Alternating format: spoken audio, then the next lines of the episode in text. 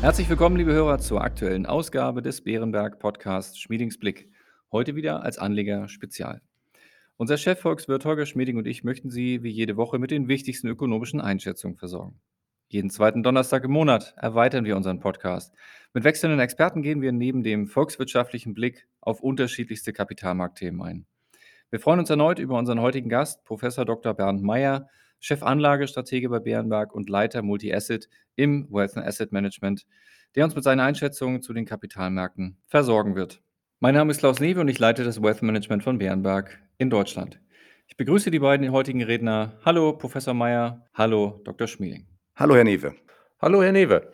Herr Meyer, Sie waren vor recht genau drei Monaten, am 10. März hier zu Gast. Damals haben Sie argumentiert, dass trotz vieler Unsicherheiten Panik und übermäßiger Pessimismus nicht angebracht seien und das Verhältnis aus Rendite und Risiko bei Aktien für die kommenden Monate durchaus gut sei. Könnten Sie uns einen kurzen Rückblick geben? Wie haben Sie die Monate seitdem erlebt? Ja, Herr Newe, in der Tat erholten sich die Aktienmärkte bis Ende März um rund 10 Prozent. Diese Erholung hielt aber nicht lange an, denn Inflationsbefürchtungen stiegen mit den Covid-Lockdowns in China weiter an und damit auch die Zinserhöhungserwartung. Pünktlich zu Beginn des zweiten Quartals überstiegen zehnjährige Realrenditen in den USA damit ihre Höchststände von vor Kriegsbeginn und stiegen bis Mitte Mai von minus 0,4 Prozent auf plus 0,3 Prozent. Das war erneut eine sehr starke Belastung aller Finanzanlagen und insbesondere zinssensitiver Wachstumsaktien und Anleihen. Wie im ersten Quartal büßten Aktien und Anleihen im zweiten zeitgleich und in gleichem Maße ein. Substanzwerte entwickelten sich global um mehr als 10 Prozentpunkte besser als Wachstumstitel. Mit den im zweiten Quartal aufkommenden Wachstumssorgen und insbesondere den schwachen Konjunkturdaten aus China gaben Industriemetalle einen Teil ihrer Q1-Gewinne wieder ab. Auch Gold entwickelte sich angesichts der steigenden Realrenditen und der US-Dollar-Aufwertung nur seitwärts. Das zweite Quartal war damit für Multi-Asset-Anleger bisher noch schwieriger als das erste, denn alle Anlagen außer Kasse, Energierohstoffe und Energieaktien verloren an Wert. Diversifikation war so gut wie nicht existent. Anleger konnten sich fast nirgendwo dem Abwärtstrend entziehen. Schauen wir aber auf den Zeitpunkt meines letzten Ausblicks hier im Podcast am 10. März zurück, also inklusive der Erholung zu Ende März, so notiert beispielsweise der Stock 600 aktuell rund 2 bis 3 Prozentpunkte höher, während die Rendite zehnjähriger Bundesanleihen um mehr als 1 Prozentpunkt von 0,2 auf 1,3 Prozent gestiegen ist. Es war letztlich richtig, nicht in Panik zu verfallen. Und Aktien haben sich seitdem besser entwickelt als Anleihen. Kommen wir vom Rückblick zum Ausblick.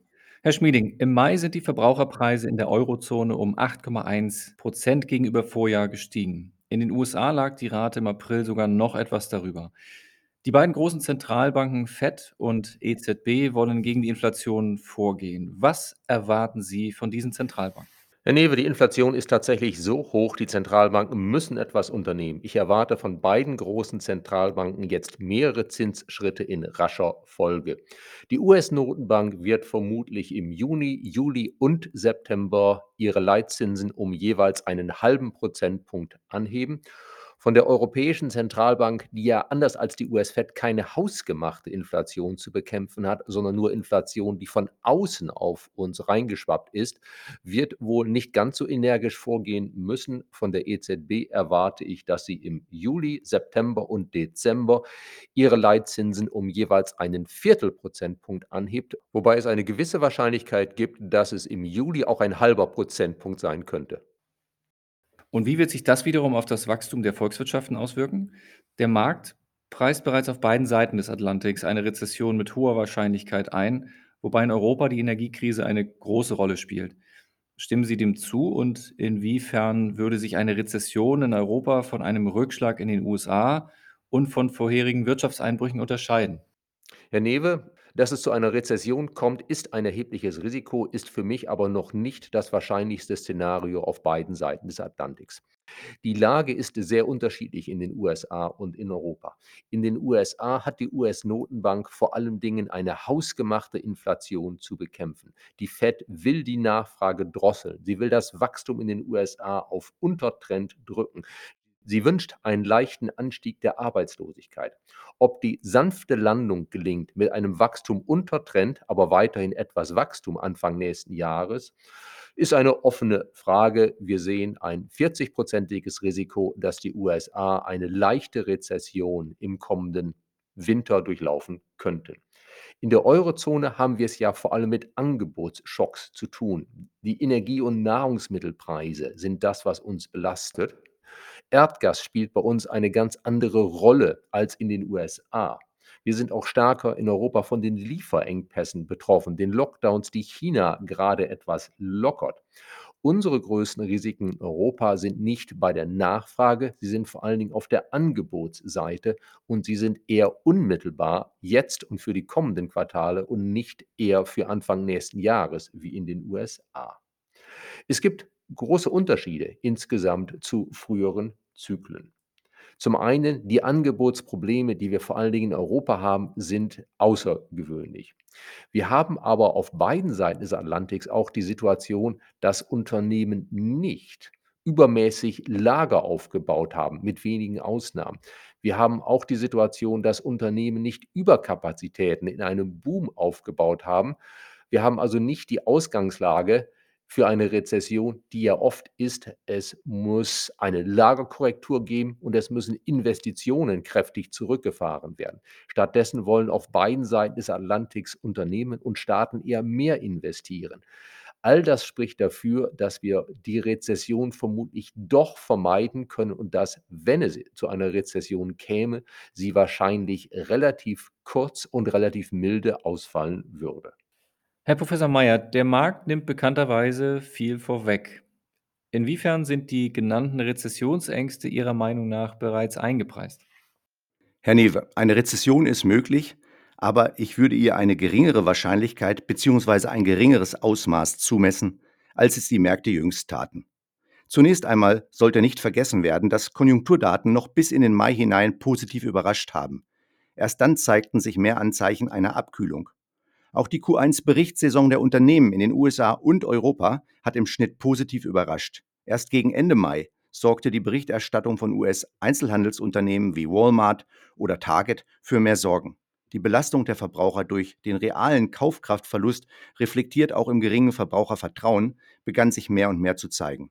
Vor uns liegt nun ohne Frage eine Phase mit wohl schwächeren Konjunkturdaten und geringeren Gewinnerwartungen. Deshalb dürfte die Berichterstattung für das zweite Quartal ab Juli spannend werden. Momentan geht der Markt von einem 2022er Gewinnwachstum von knapp 13 Prozent für Europa und 10 Prozent für die USA aus.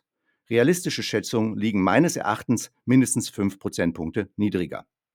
Trotz überrascht es mich, wie stark der Marktkonsensus, und damit meine ich nicht die Volkswirte oder die Analysten, sondern die Marktteilnehmer, auf eine unmittelbare Rezession zu setzen scheint. Das sieht man an der deutlichen Outperformance von Defensiven gegenüber zyklischen Aktien, an den seit Ende April bereits wieder fallenden Inflationserwartungen in den USA, der Stabilisierung von den Zinserhöhungserwartungen und dem verminderten Anstieg der Anleihenrenditen. Die amerikanische Fed hat die Märkte scheinbar davon überzeugt, dass sie die Inflation bekämpfen werde, auch wenn sich dadurch die Konjunktur erheblich abkühlt. Die Märkte preisen mehr als nur einen Abschwung ein. So nimmt die Aktienmarktentwicklung bereits den Verfall des globalen Einkaufsmanager-Index der Industrie von 52,4 Ende Mai auf deutlich unter die Wachstumsmarke von 50 voraus.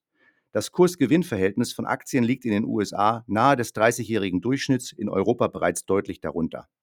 Die Märkte halten eine Rezession also für wesentlich wahrscheinlicher, als die Wirtschaftsdaten es derzeit hergeben oder unsere Volkswirte erwarten. Es gibt zwar viele typische Anzeichen für eine Abkühlung, aber kaum für eine unmittelbar bevorstehende Rezession.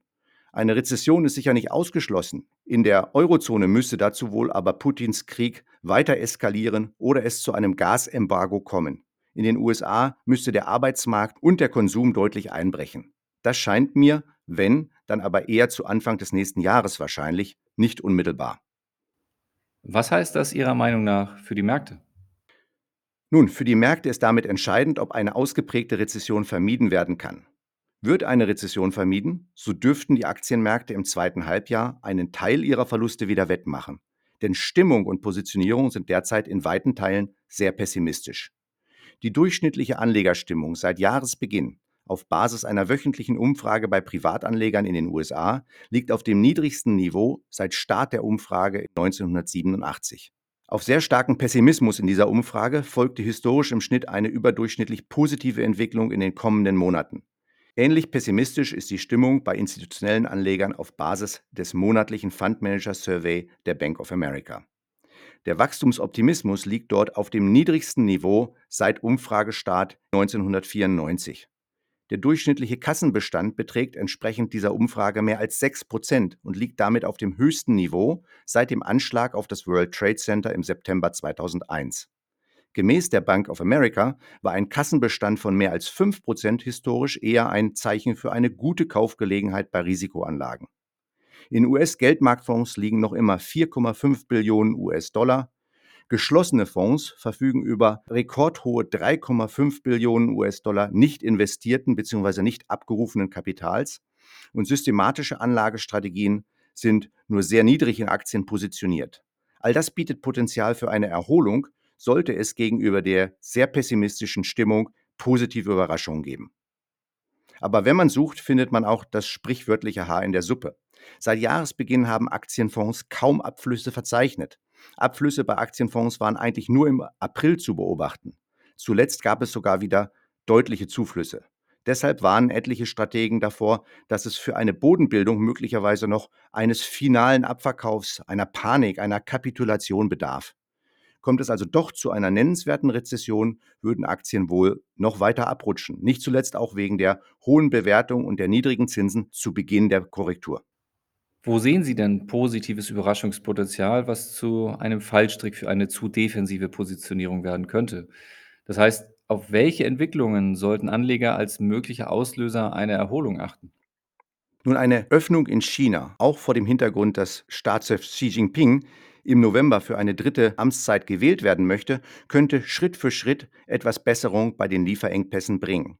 Weniger Lieferengpässe würden gerade auch der industrielastigen Eurozone helfen und den Rückgang der Inflation begünstigen.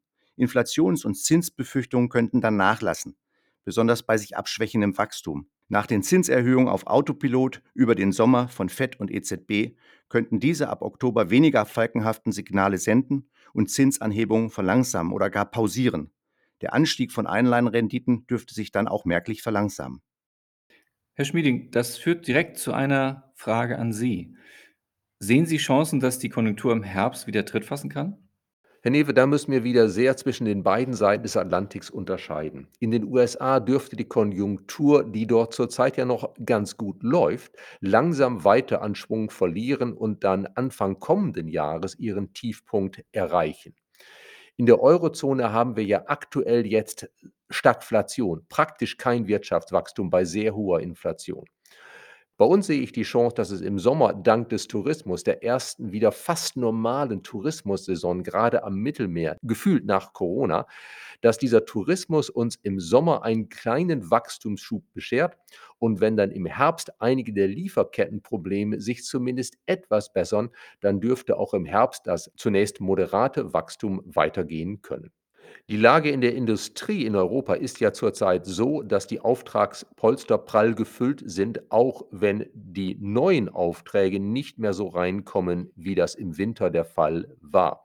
Sollten sich also Lieferkettenprobleme etwas entspannen, dann können Unternehmen vermutlich im Herbst einen Teil dieser Aufträge abarbeiten und das könnte eben dazu beitragen, dass die Konjunktur in Europa im Herbst wieder etwas Tritt fasst. Gehen wir noch einen Schritt weiter.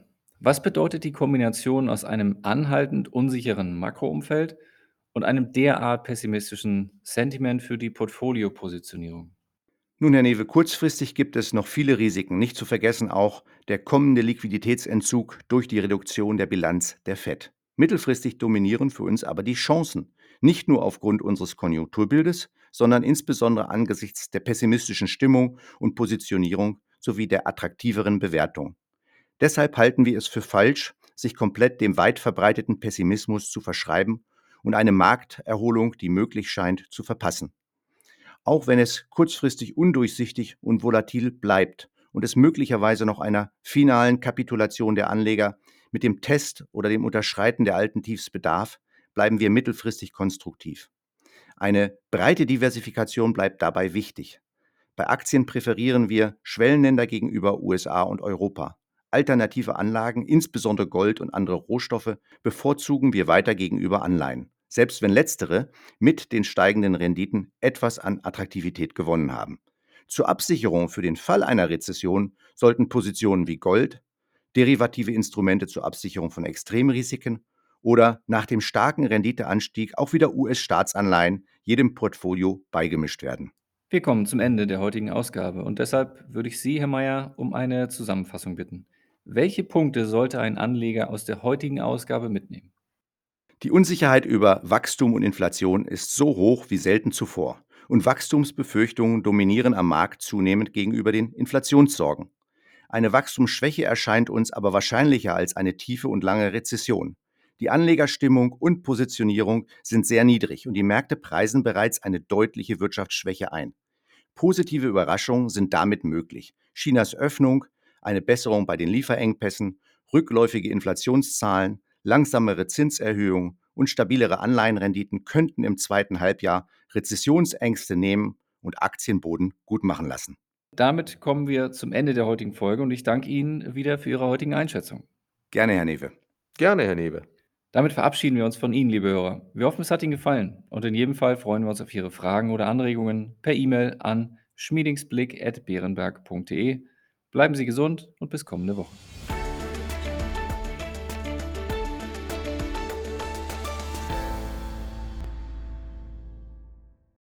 Wichtige Hinweise. Bei dieser Information handelt es sich um eine Marketingmitteilung. Diese soll Ihnen Gelegenheit geben, sich selbst ein Bild über eine Anlagemöglichkeit zu machen. Wir weisen ausdrücklich darauf hin, dass diese Information keine individuelle Anlageberatung, keine Anlageempfehlung und keine Anlagestrategieempfehlung darstellt. Frühere Wertentwicklungen sind kein verlässlicher Indikator für die künftige Wertentwicklung.